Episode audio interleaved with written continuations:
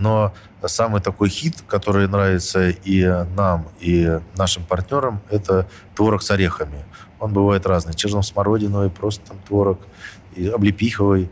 И его просто водой разводишь. И не знаю почему, хотя он не острый, он такой сладенький, но очень вкусный. И э, это, как я уже говорил, это как валюта у нас. Мы можем выменить все, что угодно. Оу, всем привет, это Куджи подкаст. Подписывайтесь на наш канал. Меня разорвут на части все. Меня разорвут на части все, если я хотя бы просто не спрошу. Что там с фараоном? Все хорошо с ним? Он жив, здоров? Как вы, друзья, не друзья? Можно без подробностей.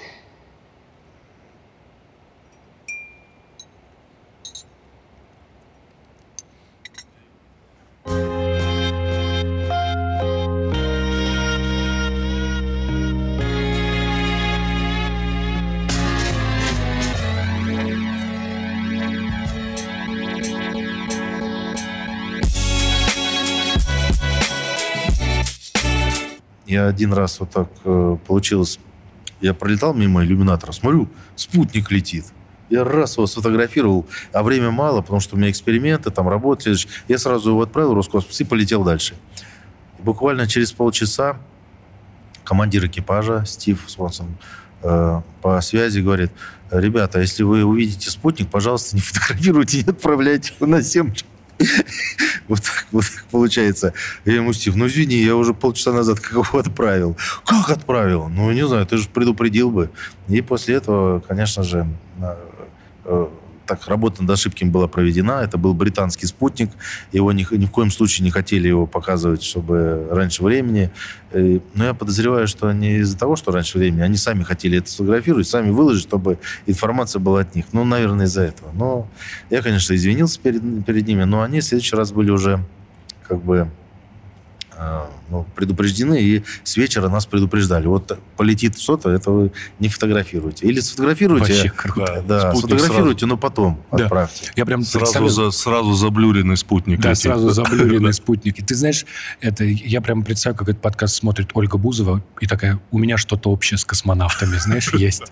И вообще космический СММщик это хороший персонаж э, пятого элемента. Пятого ну, элемента, да. да, такой типа. И причем это должен быть какой-нибудь осьминог, знаешь, потому что ну, там соцсетей много. Он такой, да, да конечно, да, да. сейчас выложу. А прям хотелось быть в детстве космонавтом? Не, в детстве Нет? мне не хотелось. В детстве мне хотелось быть моряком, путешественником, там, открывать там новые земли, острова. Хотя по мере того, как я рос, то я понимал, что уже все открыто. Хотя сейчас уже вот я участвую в раз, различных таких мероприятиях, связанных с детьми. То есть они там вот, космос изучают, потом изучают нашу планету из, по Гуглу, и там же эти э, льды тают, и образуются новые острова, которых дальше раньше не было. И вот они открывают, так я вот думаю, в детстве, вот все-таки была мечта в детстве открыть остров, думаю, даже иногда. Вот было бы у меня время, тоже бы сейчас смотрел на карты, и смотрел бы карты эти изучал. Ну, пока времени нет. На пенсию, может, будет, буду смотреть. А, хорошо, вот когда вы только прилетаете, допустим, на станцию, да, там первые дни есть какое-то привыкание, адаптация какая-то? Да, конечно. Да. То есть есть период такой острой адаптации, когда летишь и на станцию, и когда ты возвращаешься на Землю. Вот Примерно это... сколько занимает полет на станцию от Земли? Э, на станцию, ну вот у меня э, моих два полета, они такие длинные были. Я летел к станции двое суток. И в первом полете, и во втором первом полете должна была короткая схема быть. Мы должны были долететь за 6 часов, но там не, неправильно сработал у нас э, компьютер, и мы пролетели мимо станции, и поэтому у нас полет превратился в такой длительный, в двух, двух, двухсуточный. А во втором полете это была штатная схема, то есть другой схемы. Это просто зависит еще от баллистики. Не от экономии топлива тоже. Но сейчас вот все корабли, которые летали в прошлом году, в этом году они летят э, э, за, за 6 часов, то есть за 4 витка долетают до станции. А в следующем году и те космонавты, которые вот, вот будут летать уже, вот если вот сейчас молодежь пойдет в отряд космонавтов, они будут летать очень быстро, за полтора часа. То есть эта схема уже опробована на грузовиках, то есть на беспилотных кораблях. И за полтора часа ты уже на станции. То есть можно взять с собой мороженое вот, и довести и еще угостить э, тот экипаж, который на станции. Причем э, я вообще задумался, когда вот здесь гулял, что мы как-то начали к космосу, к полетам в космос относиться, не знаю, как-то незаслуженно повседневно. Да, Потом... типа, типа полетели и полетели. Ну, ну да, в. Ну, не, потому что я видел эти капсулы, в которых там, как, как, ну, это все не сильно удобно. Я думаю, многие, как и я, формируют свое представление о полетах в космос из фильмов. А реальность, ну, она намного сложнее, да. Это, это просто. Нет, это правда. Ну, я просто к тому, что э, опасно же летать в космос. Ну, пока да, потому что у нас сейчас нет еще серийных кораблей. У нас каждый корабль не похож друг на друга. Идет так называемая ползучая модернизация. Постоянно э, наши конструктора, ученые, космонавты, они предъявляют какие-то замечания к, к тому или иному. Потом появляется новая элементная база, и поэтому корабль постепенно э, вот, идет, и он все улучшается и улучшается. Это бывает и само по себе, а бывает из-за каких-нибудь политических причин. Вот, например, у нас э, систему стыковки делала Украина, а так как вот ну, события были, она откололась, и, к сожалению, э, вот эта система стыковки у нас стала недоступна, и пришлось свою делать. И были такие моменты, вот, что-то правильно делали, что-то неправильно, поэтому идет постоянная модернизация.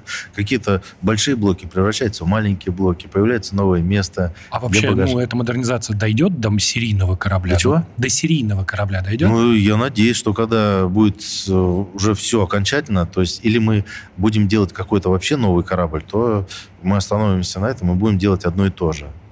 И то не всегда это получается, потому что появляются новые материалы, или какой-то завод э, делал какую-то запчасть для этого корабля, а он раз и там обанкротился, и уже больше никто не умеет делать. И эту запчасть поручает какому-то другому заводу, а, он, а у него нет там технологий или материалов, он начинает придумывать что-то. И, конечно же, я вот с трудом представляю, когда этот серийный корабль будет настоящим таким серийным кораблем. Поэтому каждый полет это он испытательный до сих пор. Поэтому вот э, считается, что очень опасно. Хорошо, вот мы э, начали говорить про день, да, то есть э, полтора часа зарядка, шесть с половиной часов рабочий день да, да. и подготовка. Вот совсем, со все про все, сколько занимает это? Ну, э, если сейчас вот посмотрите, как у меня было, то это как бы как должно быть, да, но у нас есть еще так называемый task-лист. Это лист э, тех задач, которые мы можем сделать в свое время свободное от остального времени. Это то есть дополнительные это, эксперименты. То есть работа, да, на, когда у тебя есть свободное время, да? да? И, ну, хорошо. И нормальные космонавты, которые понимают, что э, тем более редко летаем, там раз в пять лет, там раз в четыре по-разному, и попадая на станцию, такой порядочный космонавт, он берет этот лист задач и начинает делать. Во-первых, это полезно для станции, полезно для науки. И э, так как у нас сейчас сокращенный пока экипаж, там два человека на российском сегменте, то приходится работать еще за третьего человека. Но это скоро изменится. Я думаю, в следующем году, я надеюсь, что в следующем году у нас полетит новый модуль MLM, наука, он так называемый, многоцелевой лабораторный модуль. И там будет еще дополнительное место для третьего члена экипажа. У нас будет три члена экипажа, будут новые эксперименты, новый простор для работы, и я думаю, что э, будет больше личного времени. Но мне кажется, что все-таки все равно вот это личное время, большую часть будем делать какую-то работу, которая полезна для науки, для станции. Ну, какое-то совсем время на себя остается? Там, остается, конечно, но Сходить куда-нибудь. Да. Оби... Да, а, сходить куда-нибудь. А, сходить в туалет вы имеете Ну, типа... Не, ну, сангенические процедуры это никто не отменял, на это время рассчитывается примерное, то есть то есть на определенное число подходов, там, ну, может, больше, может, меньше. Не, как... мы имели в виду, типа, в гости. А, в гости? Да, не, да, в гости это в гости мы ходим постоянно. То есть, и, во-первых, что нужно сделать обязательно, это позвонить на землю, позвонить жене. Это каждый день? Каждый день надо Вау. хотя бы один раз. Хотя бы. Если звонка нету, все. То есть на Земле начинается... То есть получается, нам легче летать, чем семьям, которые остаются на Земле. У них, у нас, понятно, там, у нас есть еда, то есть мы только приготовил, там, подогрел, э, поменял постель, лег спать. А на Земле-то там же жена, дети, за ними надо смотреть, уроки проверять, там, в школу отвезти, детский садик. То есть э, на Земле жизнь потяжелее. И там надо думать, продукты купить, там еще. А тут покупать-то ничего не надо. Деньги в космосе нужны. Ну, кстати, про ненужные вещи, это вот как раз, э, которые попадали в космос, это деньги. Там они при, прилетают, вот мне присылали там в конвертике в, в письмо были вложены деньги, мне там просто в один конверт положили тысячу рублей, пять тысяч, в один положили 5, 5 долларов, 10 долларов. А у американцев это командиров... не командировочный, а как они называются? Суточный, суточный 5 долларов. Ну, у них, я не знаю, почему так э, принято. У нас-то побольше, а у них всего лишь 5 долларов. И вот они там э, это как бы у нас такие бывали разговоры, что вот, у нас 5 долларов. И вот я однажды эти, взял этих 5 долларов, у нас у меня было 10, 5. Я им говорю, вот, вы можете сегодня ничего не делать. Возьмите. Вот. Они, конечно, посмеялись. Ну, шутка там тогда удалась тогда хорошо. Ну, это типа ты вот привез деньги на МКС, их обратно увозить, да? Да. А прикинь, я при, при, приехал, а там список вот на удаление, да, такой типа банкноты, знаешь, такой, ага. типа, да, это надо выкинуть. Нормально. Ну, это письма, а, вот, ну, случайно оказались. Какое-то время вообще остается, ну, там час, полчаса, на себя? Вот. Ну, конечно же. Ну, во-первых, на себя, я считаю, это вот мало того, что ты позвонишь э, там жене, там, там, или с сыном поговоришь, с дочкой, там, проверишь уроки, там, если там по времени, если есть время. Потом э, хорошая составляющая это кого-нибудь поздравить с днем рождения. Вот, это вообще, то есть ты позвонишь как раз разгар торжества, поздравишь, людям приятно. Вот. Э, и бывают такие, что э, больше всего приятно позвонить тем людям, у которых э, как бы нет таких вот... Э, э, они вот не празднуют, там вот, ну вот бывает, что люди стеснительные там. И вот ты раз ему позвонишь, и для него больше всего для него неожиданно, а тебе приятно. То есть ему приятно, тебе вдвойне приятно, что ему приятно. Вот. А бывают люди, конечно, когда вот ну, люди, э, например, инструктора, у них друзья-космонавты, им постоянно звонят, как бы они привыкли и все. Это опять какой космонавт. Да, да, да. Это из космоса, не обращай Да, да, да. Нормально. Ну, так что еще? Книжку почитать, э, конечно, есть возможность, но не успеваешь. Обычно книги читаешь, э, кино смотришь во время пробежки. То есть у нас физкультура у нас состоит из таких двух компонентов. Это э, бег на беговой дорожке и, или велосипед, крутишь велосипед, или силовой тренажер. Вот на силовом тренажере обычно фильм смотришь, ничего не читаешь. Просто поставишь фильм и там крутишь, вертишь этот силовой тренажер и смотришь фильм заодно. Или новости. А, а на беговой дорожке можно, помимо того, что ты бежишь, смотришь там какой-нибудь фильм, можешь еще и книжку какую-нибудь поставить и перелистываешь страницу, бежишь, читаешь. Вот. А ну, телефоны и, с собой кто-нибудь берет? Э, телефоны, ну вот, вот такой вот. Но он не телефон, это iPod называется. Mm. Вот, к нему прикрепляешь э, велкро mm-hmm. и лепишь его на стену, и он висит у тебя.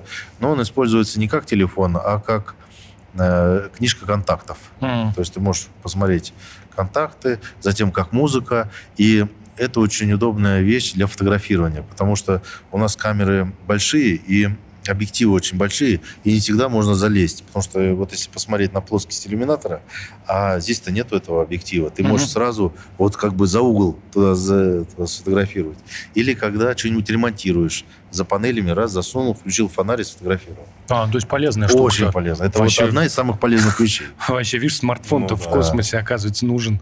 Да. А О... там просто игры есть, я вот еще к чему. Игры есть, игры, но чтобы вы игры играли, я на самом деле что-то я такого не очень да? помню. Но... Ну, возможно, PlayStation нужная вещь. Вообще хорошая идея. Хорошая Поставить идея. PlayStation, поиграть. Но, а что не Xbox? Но на самом ну, деле это... Xbox. У меня есть такой э, отрицательный опыт вот таких изоляций. Я был... Э, вот был такой эксперимент Марс 500. Это в Институте медико-биологических проблем. У нас там, э, у нас такая была отсидка в изоляции. Там две было по две недели, и одна 105 дней. А следующая была 520, но это не, я там не участвовал. Вы были один 105 дней? Нет, мы там были в шестером, а, тоже шестером. экипаж, как бы на Марс. Мы там, типа, как бы летели на Марс. Э, такой психологический эксперимент. И вот там были у нас игры, но эти игры, они очень трудно остановиться. То есть ты начинаешь играть, а особенно когда по сетке, там, рубиться в стратегии, там еще да. И я выдержал только сколько, четверо суток. Потому что, во-первых, в ночь глубоко уходишь, и потом, когда утром тяжело вставать, ты начинаешь ошибаться. Там эксперименты, там еще что-то, там какие-то данные снять, и, и, и по, по другим это видно. То есть, а потом, когда кровь тебя берут же, раз не туда воткнул. Вот, поэтому я это дело прекратил. Не, ну, на самом деле, если куда-нибудь далеко полетим, там, к Марсу, там, когда будет много времени, я думаю, что Э, можно какие-то такие игры, ну, такие виртуальная реальность какой-нибудь можно.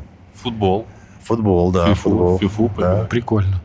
Ну, типа, как потратить время? Нужно, чтобы игра, и с одной стороны, увлекла, но с другой стороны, не так, чтобы ты потом, ну, иглу ну, да, да, да. мимо не втыкал. То есть, ну, и... Или сделать какой-нибудь лимит. Вот их включил, По времени? чтобы, да, час отыграла, и все. Но я думаю, что это к этому придут. А у космонавтов есть какой-то комьюнити? Вот вы, как космонавты ходят друг к другу там, в гости? Ну, конечно, мы же, мы же живем все вместе. То есть в звездном городке. Единственное, что там получается, что особенно люди, э, вот это комьюнити хорошо работает на этапе вот начальном когда собираются со всей страны вот люди, которые друг друга тебя не знали, но у них общая цель. И вот эти полтора-два года общекосмическая подготовка. А так потом... вообще разные люди идут? Ну, это... ну, ты, ты просто сказал, что много одинаковых. Вот, ну, ну как... я имею в виду примерно одинаковые, ага. потому что мы проходим одни и те же тесты, получается, и э, примерно вот э, терпеливые, там, доброжелательные, там, без всяких ни, ни холерики, ни меланхолики, какие-то вот такие вот примерно одинаковые. И, ага. и потом еще, и дальше же отбор идет. Но отбор идет постоянно. То есть он не только вот на этапе поступления в отряд, но еще и в отряде идет отбор. То есть люди могут отсеиваться еще на этапе подготовки. Там. То есть можно так ошибиться, что вылететь. Это бывает такое. Изоляция 105 дней, это что-то невероятное. Да не, ну это еще немного. Три с половиной месяца это просто. Сейчас, кстати, идут такие же изоляции. И недавно закончилось. И сейчас будут там сколько? 8 месяцев, потом 2 по году. То есть э, да вот народ, я думаю, очень ну, нужен народ, испытатели нужны. А вот острая адаптация на МКС, она как проходит? Что, лайфхаки какие-то там? Значит, острая адаптация, но ну, это связано с э, самочувствием. То есть тебя может тошнить, там, э, как бы устаешь быстро, но с этим как борется? Во-первых, мне повезло. Я просто вот эти двое суток, пока летел до станции, я спал.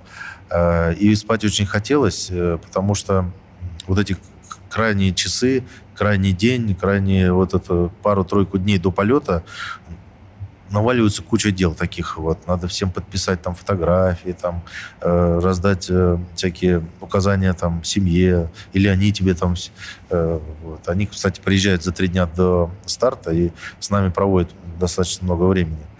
И как бы вот это накапливается там очень мало сна. И ты этот сон как бы добиваешь уже, пока летишь до станции, и пока вот эти два, два дня лети, двое суток летишь, ты высыпаешься, все вот эти симптомы уходят, которые связаны э, с вестибулярными расстройствами. А они от чего э, получается?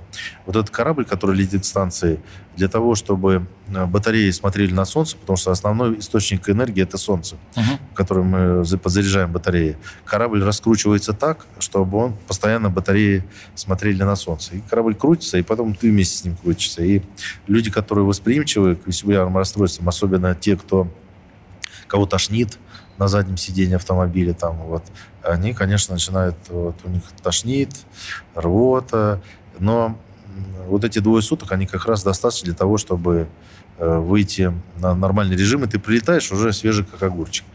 Но вот эти ускоренные полеты, вот ко мне прилетали ребята, которые быстрая схема, то они, конечно, вот эти расстройства у них были уже еще на станции. На станции. Ну, Каждый по-разному с ними борется. Э, у наших товарищей по оружию это у американцев, европейцев, а у них медикаментозная борьба. А у нас, ну, мы как бы перетерпим и все. Но у каждого по-разному. У кого час это проходит, у кого-то там недели длится. Вот еще такая, такой вопрос. А ведь в космосе шумно, да? Ну, то есть на станции постоянно что-то да, шумит. Шумно. Да, просто я как-то пробовал, как дайвингом заниматься. И вот э, ты когда смотришь, как это выглядит со стороны, ну, там, тишина, ты плывешь, вода, рыбки, да, и ты как бы, ну, ты и вот водная бездна, да, вы а. один на один, а на а самом дыхание, деле... Дыхание на самом еще. деле... Да, да, да. Еще да, что-то да. задевает вот этот алюминиевый бак, шум да, какой-то, да, да. ты шуршит этот канат, mm-hmm. там тебя по плечу трогают постоянно, что типа это... И в целом нет вот этого момента такого тишины, и вот ты один на один, даже когда уже ты типа вроде отплыл.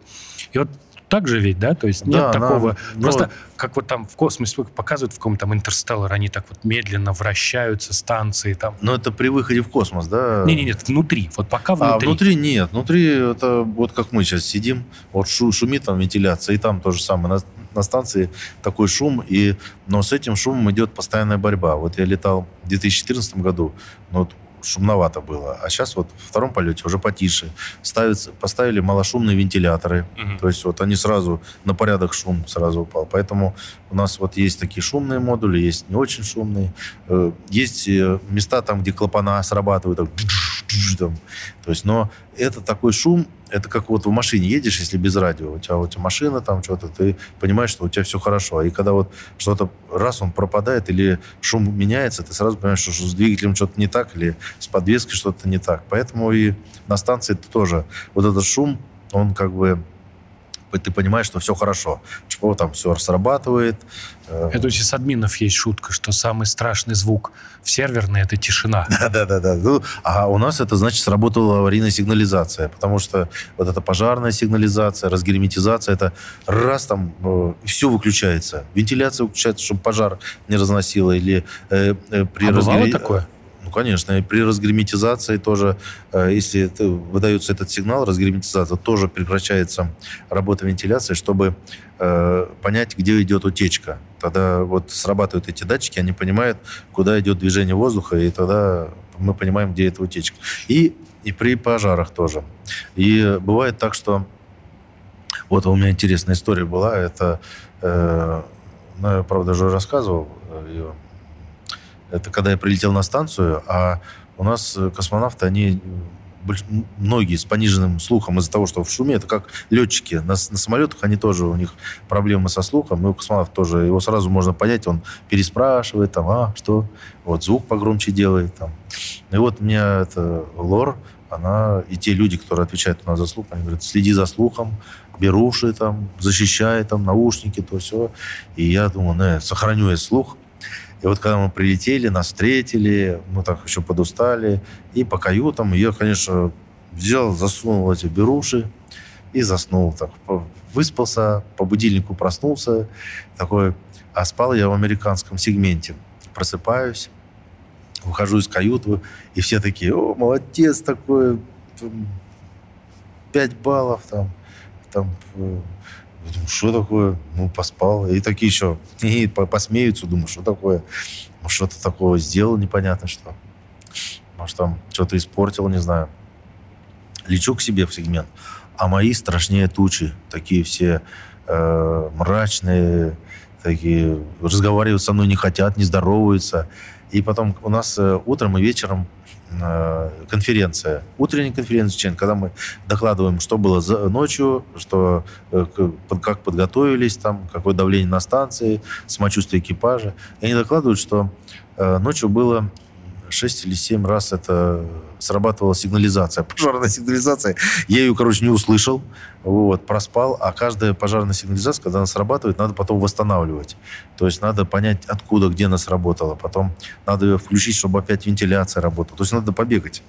Вот, то есть они бегали вместе с моими, с тем, а я проспал. И они, они, они я говорю, а что же вы меня не разбудили? Тебя, твои эти соседи не дали тебя пускать, типа спит. Вот, поэтому, то есть я выспался. Ну, нормально. Да, ну и потом беруши больше не одевал, одевал только вот эти есть хорошие наушники, они в самолетах продаются, которые с активным подавлением шума. И вот сейчас э, эти Apple тоже вот эти Pro. Pro, Pro вот хорошие да. тоже. Да? Тоже один в один. Тоже они так раз гасят шум. Но э, очень хорошо, что они пропускают аварийную сигнализацию. Да, пи-пи-пи, он пропускает хорошо, а вот все остальное он срубает. Круто. Я как раз хотел про, про шумоподавление спросить. Типа, нормально ли наушники? А оказывается, уже вовсю там... Ну, да. Это Bose, по-моему, Bose, да, наушники такие есть? Я Sony видел только. А, Sony, вот да. Bose. А, хорошо, а вот выход в открытый космос. Шумно внутри скафандра? Ну, шумно, э, если ты вот эти э, гарнитуру, ну, микрофоны, если в рот прям, прям засунешь, тогда этот шум слышен на земле и твоим соседям. А так ты их подальше отодвинул. И, а так, когда ты идешь по... Там же есть специальные поручни, ты на карабины, они металлические, и ты постукиваешь, и там стук передается по скафандру, и ты как бы слышишь. Ну, так просто идешь, а внизу земля, да? Вот. Да, земля так. под тобой плывет, то есть бывают моменты, когда останавливаешься, смотришь, что-то знакомое увидел, и дальше пошел. Ну, как альпинист. А вот когда работа там, ну, а, идет, идет работа, наверное, ну, не все же 6 часов работы, есть какой-то перекур, условно говоря, типа остановитесь. Не, там. ну это зависит э, от того, какая работа. Ну, ну, бывает же перекур, да? Вот мне просто интересно, что делать. Ну, я себе представляю, вот мы работали, работали, опять пацаны, привал, там сели, ну, например, чай, или там народ а. покурил. А вот, соответственно, ты такой, типа, перекур в космосе, да? И ты такой, типа... Ага. Просто... Все то же самое, но ты ничего не делаешь. Ничего не делаешь. Ну, на самом деле есть циклограмма выхода. То есть она отрабатывается на Земле, и там есть и свет, и тень учитывается. И, конечно, там же везде прописано, э, где-то прописано, где-то нет, отдых экипажа. Но это обязательно. Но бывает так, что ты что-то не успеваешь сделать, или, наоборот, ты быстрее сделать, чем надо. Но лучше, конечно, э, чем быстрее ты все это сделаешь и вернешься, это очень хорошо, чтобы у тебя был резерв по времени там или что-то еще сделать, или, наоборот, пораньше вернуться, чтобы ресурс скафандра там сохранить.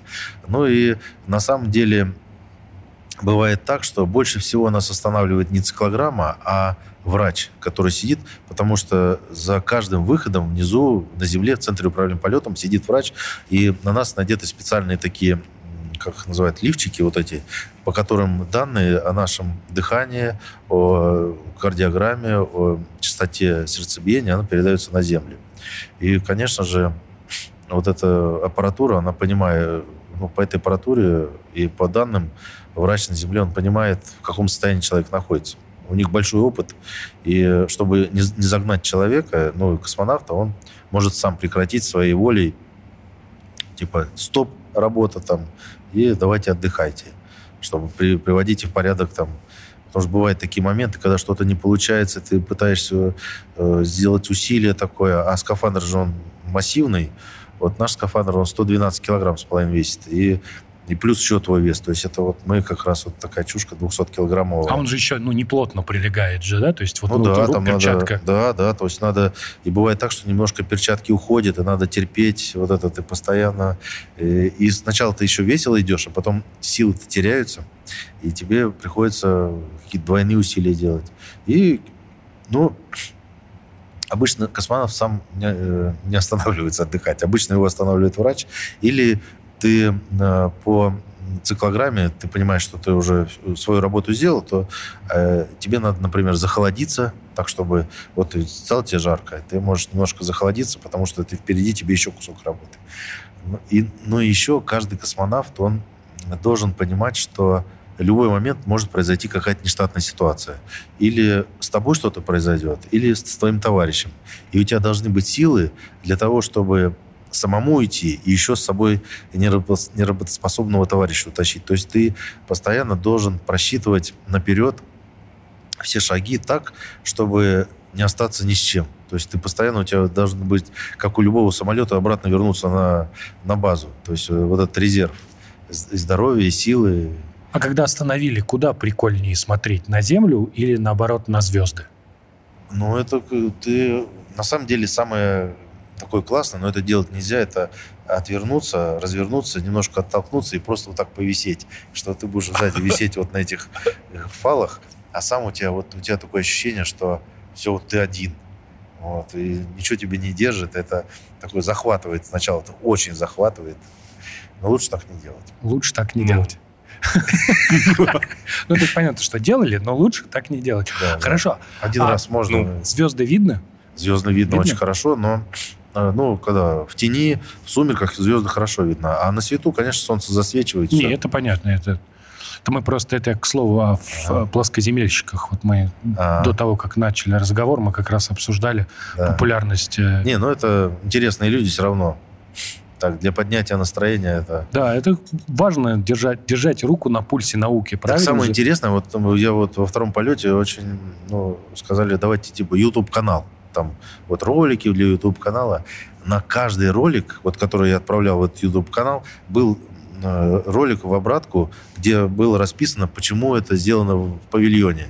И вот там вообще это и так убедительно, что, то, то есть я, что все, все это вру, что в космосе это не летает, что это сделано на павильоне, и что это что я насмехаюсь над своими подписчиками. Не, удивительно, что в 2019 есть такие люди. В 2020 В 2020 ага. да. А вы вот сами верите про э, вот эту тему, когда американцы как будто бы якобы подстроили посадку на Луну? Вот в него верить? Да не, не, ну они были на Луне, это сто процентов, да? да, это, 100, это, это, это, это из той же серии, что вот они не верят, что я был в космосе. Это на, лю, на любое хорошее великое дело всегда найдутся те люди, которые будут на этом деньги зарабатывать. То есть это обычный бизнес-проект, то есть это просто предприимчивые люди. А нет такого ощущения, что вот читаешь, читаешь их, и потом вдруг начинаешь сам сомневаться, а вдруг реально ты в павильоне? То есть ты читаешь, думаешь, и начинаешь искать, где камеры там. Да, да, да. Не, ну, э, я на самом деле... Э, у меня такого, конечно, не было, но я видел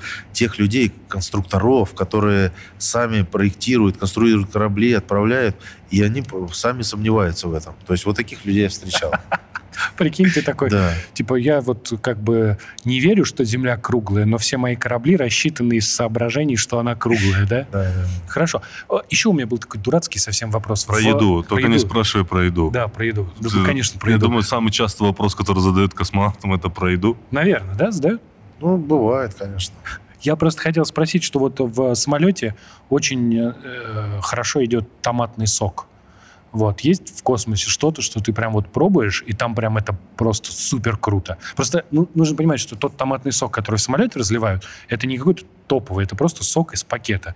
Если его пробуешь, ну, на земле... Почему он кажется вкусным? Потому что рецепторы обостряются? Да, обос... да, из-за, из-за там вибраций, пониженной, пониженной влажности, там типа комбинация факторов, и вот этот вот... Э, этот усилитель глутамат натрия, который содержится он в соке, он раскрывается на да, высоте. он там типа раскрывается из-за этого. Вот есть что-нибудь такое? Ну, на самом деле, в космосе хочется чего-нибудь остренького. Остренького? Да. И, или такого, что, например, вот у нас 16-суточный рацион, то есть это значит, что каждые сутки у нас что-то новое. У нас так сделано меню, что вот, например, ты сегодня съел борщик, и вот этот борщик ты, например, попробуешь через 8 суток, или вообще уже не попробуешь, а только в следующем ну, вот этом контейнере он к тебе придет. Потому что другие борщи, вот другие сидят уже. Поэтому каждый... Это, это сделано для того, чтобы не приедалась еда, чтобы каждый день что-то было новый вкус. Это, во-первых, это как бы такая психологическая поддержка экипажа, потому что раньше был вообще четырехсуточный рацион, то есть это вообще приедалось, все космонавты жаловались. Потом восьмисуточный, Сейчас сделали 16-суточно. Очень все здорово. Но вся эта еда очень полезная, потому что это, во-первых, сделано институт, институтом медико-биологических проблем. Они там рассчитали все эти калории, угу. микроэлементы. Там. Э, все это очень вкусно, но э, все равно соли что-то не хватает, там еще что-то. Поэтому хочется чего-нибудь такого ядреного, острого. И вот все соусы, которые там туда приходят, чем острее, тем лучше. И вот если перец какой-нибудь такой э, маринованные бывают такие, э, с Тамбовщины привозят нам. О, это такая вкуснятина. И, но самый такой хит, который нравится и нам, и нашим партнерам, это творог с орехами. Он бывает разный. Черно-смородиновый, просто там творог, и облепиховый. И его просто водой разводишь. И не знаю почему, хотя он не острый, он такой сладенький, очень вкусный. И э, это, как я уже говорил, это как валюта у нас. Мы можем выменять все, что угодно. И а, а, меняем чаще всего на морепродукты, потому что морепродуктов у нас нет. Не знаю почему. Но вот, наверное, технологий таких нет. Или, может быть, предприятиям невыгодно. Просто партия маленькая, а надо... У нас условия такие, чтобы срок хранения было, и чтобы он не разлетался, там, в крошки не превращался, потому что это очень опасно в космосе, вот эти крошки. И вот это, э, чтобы не разбрызгивалось, чтобы потом не это все не оттирать. Поэтому вот это хит, это творог, потом у них это морепродукты и что-нибудь такое ядрено-острое. А есть как вот холодильник какой-то? Холодильник есть.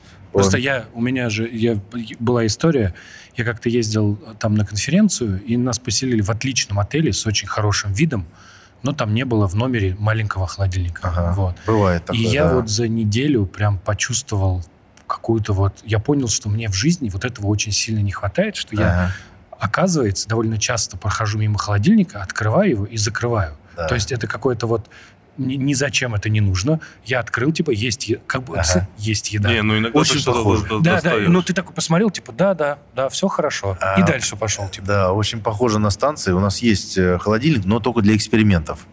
Вот. Но так бывает, что он э, не всегда используется, но вот иногда при, приезжают к нам, э, прилетают с грузовиком, прилетают, например, там бастурма, колбаска сырокопченая, потому что этого ничего нету. Это все выглядит обычно. Обычное, да. Ну, не, жена вот, вот приготовила там, да, ну, да, купила, ага. да, и вот бастурма такая, очень вкусная такая. Она, она же еще сверху э, с перцем там. И да. вот она как раз вот этого не хватает. И ее режут очень мелко-мелко. Но она быстро уходит. Но когда кладешь в холодильник, этот холодильник как раз на пути стоит. И ты вот летишь, летишь, и все равно ты его откроешь, посмотришь, и дальше летишь. Это очень хорошо. Ну, на самом деле, а, а так холодильник, конечно, нет. Мы его только включаем редко, потому что у нас был момент, когда вот в прошлом полете у нас сгорел этот холодильник, поэтому э, эти холодильники берегут для экспериментов. А вообще на станции есть такие холодные места, где вот недалеко от нашей каюты, вот на этих холодных местах все вот так располагаешь, и оно там, то есть не надо ничего открывать, ты просто летишь и смотришь вот на эту гирлянду красивую, это, там из этой колбасы, бастурмы, там еще что-нибудь там. А, еще прилетают фрукты. Фрукты, вот во втором полете у нас был такой, такой, такой пик сезона такой, это э, грейпфрут. Грейпфрут. Угу. И, э, то есть никто на земле, вот из моего экипажа особо грейпфруты не, не особо. Ну, есть и есть. А тут прямо вот мы с такой жадностью их там ели. Да, грейпфрут это как вот, знаешь, это как типа ну, такой брат-неудачник апельсина. Он такой... До сих пор не научился выговаривать это слово. Грейпфрут? Да. Он, он такой он, еще, ну, типа, это как плохой горький апельсин. Ну, такой... Но они разные же бывают. Мне да. нравится помело. Это Нет, вот помела это, на, но помела она такая типа вкусная, она более-менее сладкая, да. А, а это такой типа грейпфрут, он ну как бы ты чувствуешь. Ну он горьковатый, да, да на земле. Конечно, а ну, там нет, там вот эта горечь, она как бы плюс. Потому что я не знаю почему, то есть это он, он и не, и не острый, и не сладкий, а такой вот очень хороший. Вы сказали, что крошки опасные в космосе, типа даже любые соринка, вот, допустим, может, если в глаз попасть, да, это все... Ну, это не только в глаз, и может быть в горле попасть, асфиксия может быть.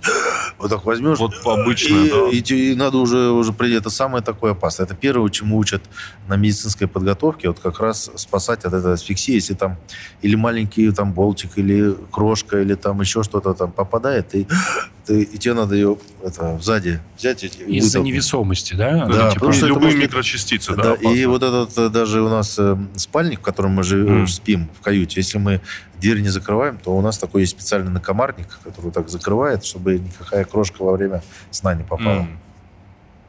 А в, в глаз, да, может попасть. Самое опасное, это в глаз может попасть не, не то, что соринка, это можно ее там промыть, там, а самое опасное, это, например, острый чего? Острый соус. Острый вот соус. Да, вот этот табак, это вообще... То есть вот такие у нас случаи были, когда уже перед Новым годом вот мой товарищ, друг по отряду, попало ему а Прям они уже собрались уже праздновать Новый год, и тут раз открывают, и он что-то отвернулся, эта капля раз, и все. Новый год был, можно сказать, испорчен, потому что сразу ему одели вот очки для плавания, к нему эти трубочки, начали промывать, и это сразу особо не промывается. То есть, и это же больно очень. Поэтому и у меня такие случаи были, когда не то, что капля попала, а я руки были в соусе, просто провел по глазу, и все, тоже. Глаз сразу красный становится, его сразу промывать надо. То есть э, ко всем характеристикам космонавта вы должны быть всегда собраны, как вы сказали, вы должны быть всегда готовы. К... Вра- враги, враги космонавтов это неудачно пролетающий спутник и соус просто. Типа. Да. Ну, то есть вы постоянно собраны, постоянно на чеку. Скажите, когда вы... ну, надо управлять рисками. То есть это... То есть тут, тут даже, знаете, вот у нас э, чаще всего, чего мы ищем на станции, это ложки. Вот у нас у каждого есть своя ложка, только, правда, она длинная, и вот она с ворсовкой. И вот это ее прилепил, вроде она держится. Это, и тут он что-то отвернулся, повернулся, смотришь, ложки нет. То есть это или ты ее как-то смахнул, или кто-то мимо пролетал.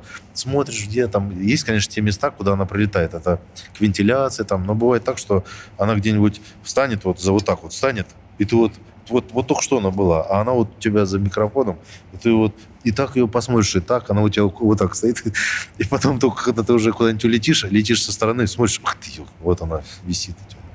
Да, я вот что хотел спросить, что бывает, когда вы возвращаетесь на Землю, такой посткосмический синдром, когда вот эта вся собранность, в целом напряженность, она как бы остается просто на Земле.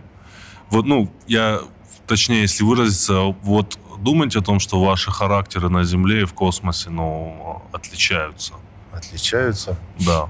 Но, ну да, отличаются. Там как бы ты ну, это не, ты же не чувствуешь вот этой опасности, но ты понимаешь, что э, э, к чему, что нужно делать.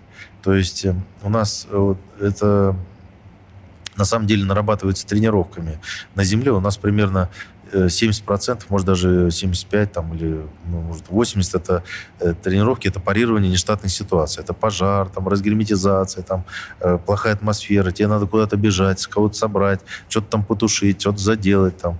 То есть и тебя так натаскивают на эти вещи, что когда ты туда прилетаешь, ты, э, где бы ты ни был на станции, ты, ты понимаешь, где твои товарищи. То есть ты вот прямо... А это сделано для того, чтобы... Потому что первая вот заповедь, это надо собраться вместе. Или вытащить человека и к себе в корабль. Если там он чем-то занят, там музыку там слушает или что-то, какой-то эксперимент делает, то есть тебе надо спасти экипаж, себя и саму станцию потом. То есть это у тебя как бы внутри сидит. Ты что бы ты ни делал, ты постоянно, где бы он там, потому что станция же большая, где-нибудь за поворотом, но, во-первых, ты Э, вечером, когда радиограмма приходит, там про всех написано, кто что будет делать. Ты раз, э, даже вот, э, автоматически ты смотришь, кто где, где находится, кто где работает. И на следующий день, когда ты что-то делаешь, и ты э, понимаешь, что у тебя твой товарищ что-то делает уже в другом месте. Ты уже понимаешь, что он, наверное, ту работу уже сделал, приступил уже к следующей. Ты, ты как бы не проверяешь, что он делает, но ты внутренне должен понимать, где он должен находиться. Ну, то есть держишь в голове не, не только свой, э, свое да. расписание, но ну, и да. всех, ну, всех остальных. Так это... А бывает тоска по космосу? Ну, то есть... Конечно, то есть это зависимость. То есть ты вот первый раз ты летишь, ты еще не понимаешь, зачем ты летишь. Да? Конечно, ты мечтаешь, там, космос, там, что-то. Тебе э, ветераны говорят, ой, как здорово посмотреть Землю со стороны. А ты это слышишь уже тысячи раз, ты думаешь, Землю посмотришь со стороны. Но, правда, когда ты первый раз видишь Землю со стороны, ты правда, вот они были правы. Это самое первое, что нужно, это Землю со стороны, это ты увидел, ты понимаешь, что может быть, даже, даже ради этого ты и прилетел. Потому что если вдруг что-то случится, ты уже полетишь обратно, ты, ты уже будешь понимать, что ты не зря слетал даже если ты долго готовился. А вот после первого раза заболеваешь, да? Да, да, ты уже во второй, когда возвращаешься, думаешь, я быстро прилетел. Хочется, вот второй раз летал, а сейчас третий раз мне еще больше хочется полететь. Понимаете? То есть это уже такая... Крайний вопрос, который я задам сегодня, это, это мне, мне просто вот предоставилась возможность спросить. Мне просто один мой товарищ рассказывал байку, вот вы можете подтвердить, что перед каждым вылетом а, все э, русскоговорящие космонавты смотрят «Белое солнце пустыни». Это правда? Правда, и не только русскоговорящие, а все члены экипажа смотрят, и это у нас... Это именно этот фильм? Да, «Белое солнце пустыни». Началось это с 73 -го года. Первые, кто его... У нас вот родоначальниками этого традиции, это были э, Лазарев и Макаров. Вот они тогда раз летали. Это были их первые полеты после э, серии вот аварий, когда у нас погиб экипаж. Mm-hmm. И они испытывали скафандр, вот с которым мы сейчас как раз летаем, модернизированный скафандр. Мы с тех времен это смотрим не только у нас, и смотрят, и смотрели, и когда вот шаттлы запускали там на мысе Канаверал, и сейчас до сих пор смотрят. Я его очень много раз смотрел, и спасает только то, что его можно сделать на многих языках. Он на 15 языках у нас. Там и казахский, и немецкий, и японский. И ты, когда уже наизусть знаешь весь этот фильм, то ты даже начинаешь учить эти фразы.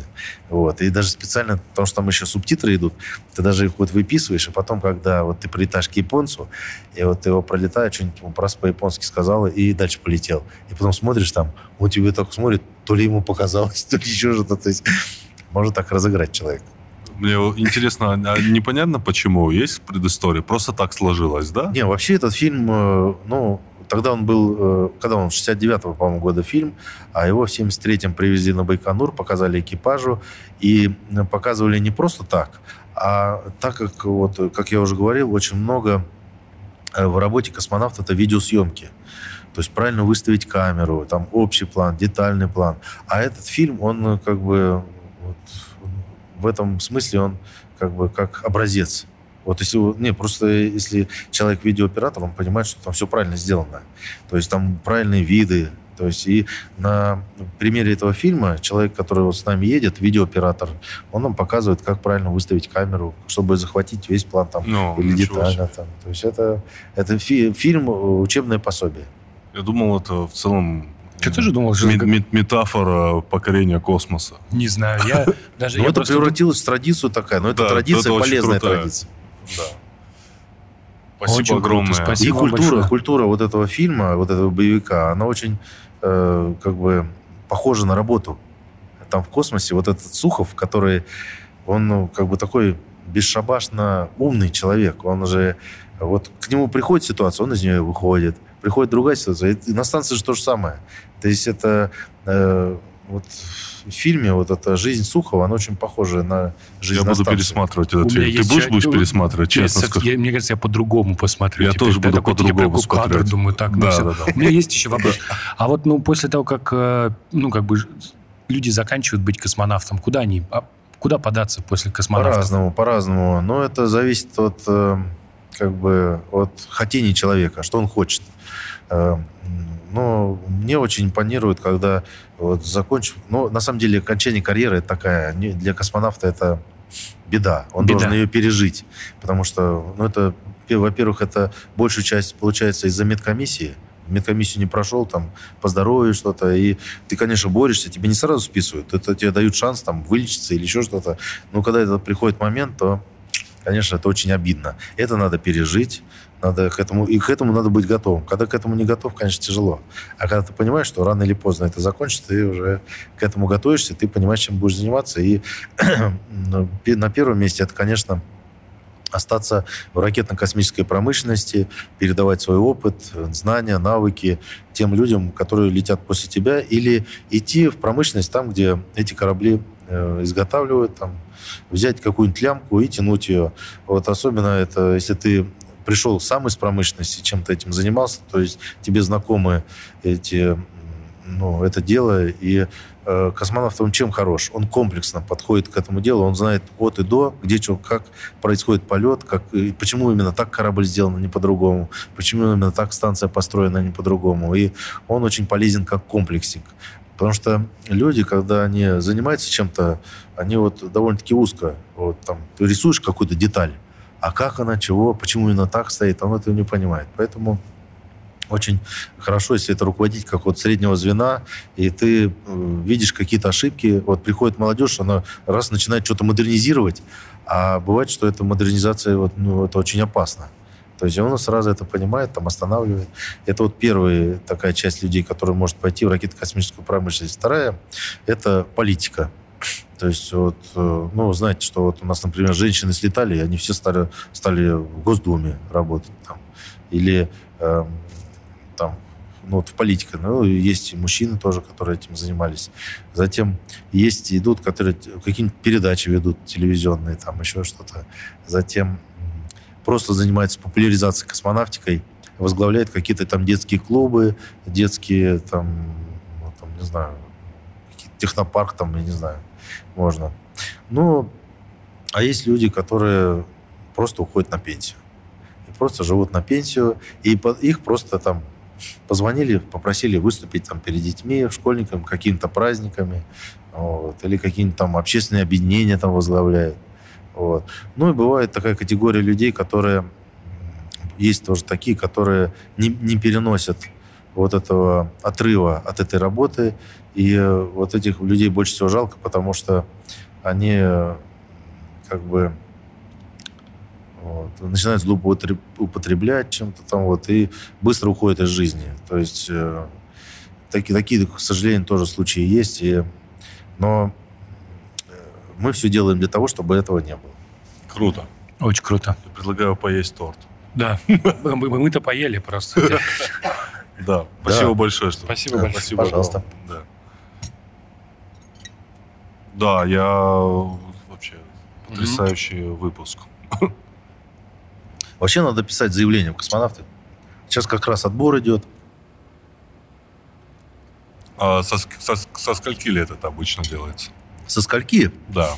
Ну, лучше до скольки. Сейчас до 35-36 лет можно.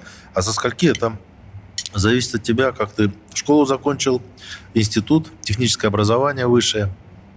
Если оно у тебя есть, есть какой-то стаж работы, то можешь поступать. Самый молодой космонавт, который был, это Герман Титов. Его пока никто рекорд не побил. Ему 25 лет он. 25 лет? А так, ну, можно посчитать. Школу заканчиваем в 17, да? Угу. 17. Потом, если в армию не идти, а идти сразу в институт с военной кафедры, плюс 5 лет, 22, 22-23. И плюс 3 года стажа. Это 23, ну, 26. 26 лет. Но можно сделать ход конем, начать работать во время учебы в институте. Ну, это вот я так, например, делал. Можно работать на кафедре или на, пойти на предприятие, которое родственно твоей специальности. Можешь как бы там с третьего или четвертого курса пойти уже два года наработать на предприятии уже год потом. Получается тогда, если ты в 22-23 закон, то есть 24, можешь пойти.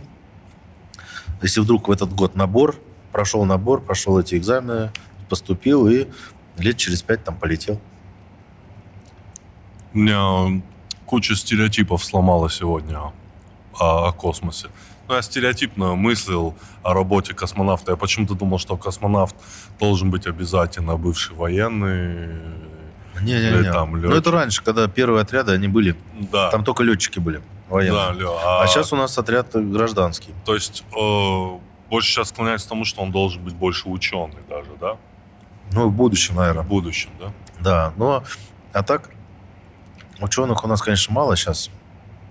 Вот, но мы как руки этих ученых. Угу. Вот, а в будущем, конечно, там на лунной базе, там наверняка уже настоящий ученый был. Вы вот верите Илону Маску, что он будет колонизировать Марс? Что он хочет? Конечно, я, Марс. я с удовольствием посмотрю это. А, он молодец, конечно. Жалко, что у нас такого человека.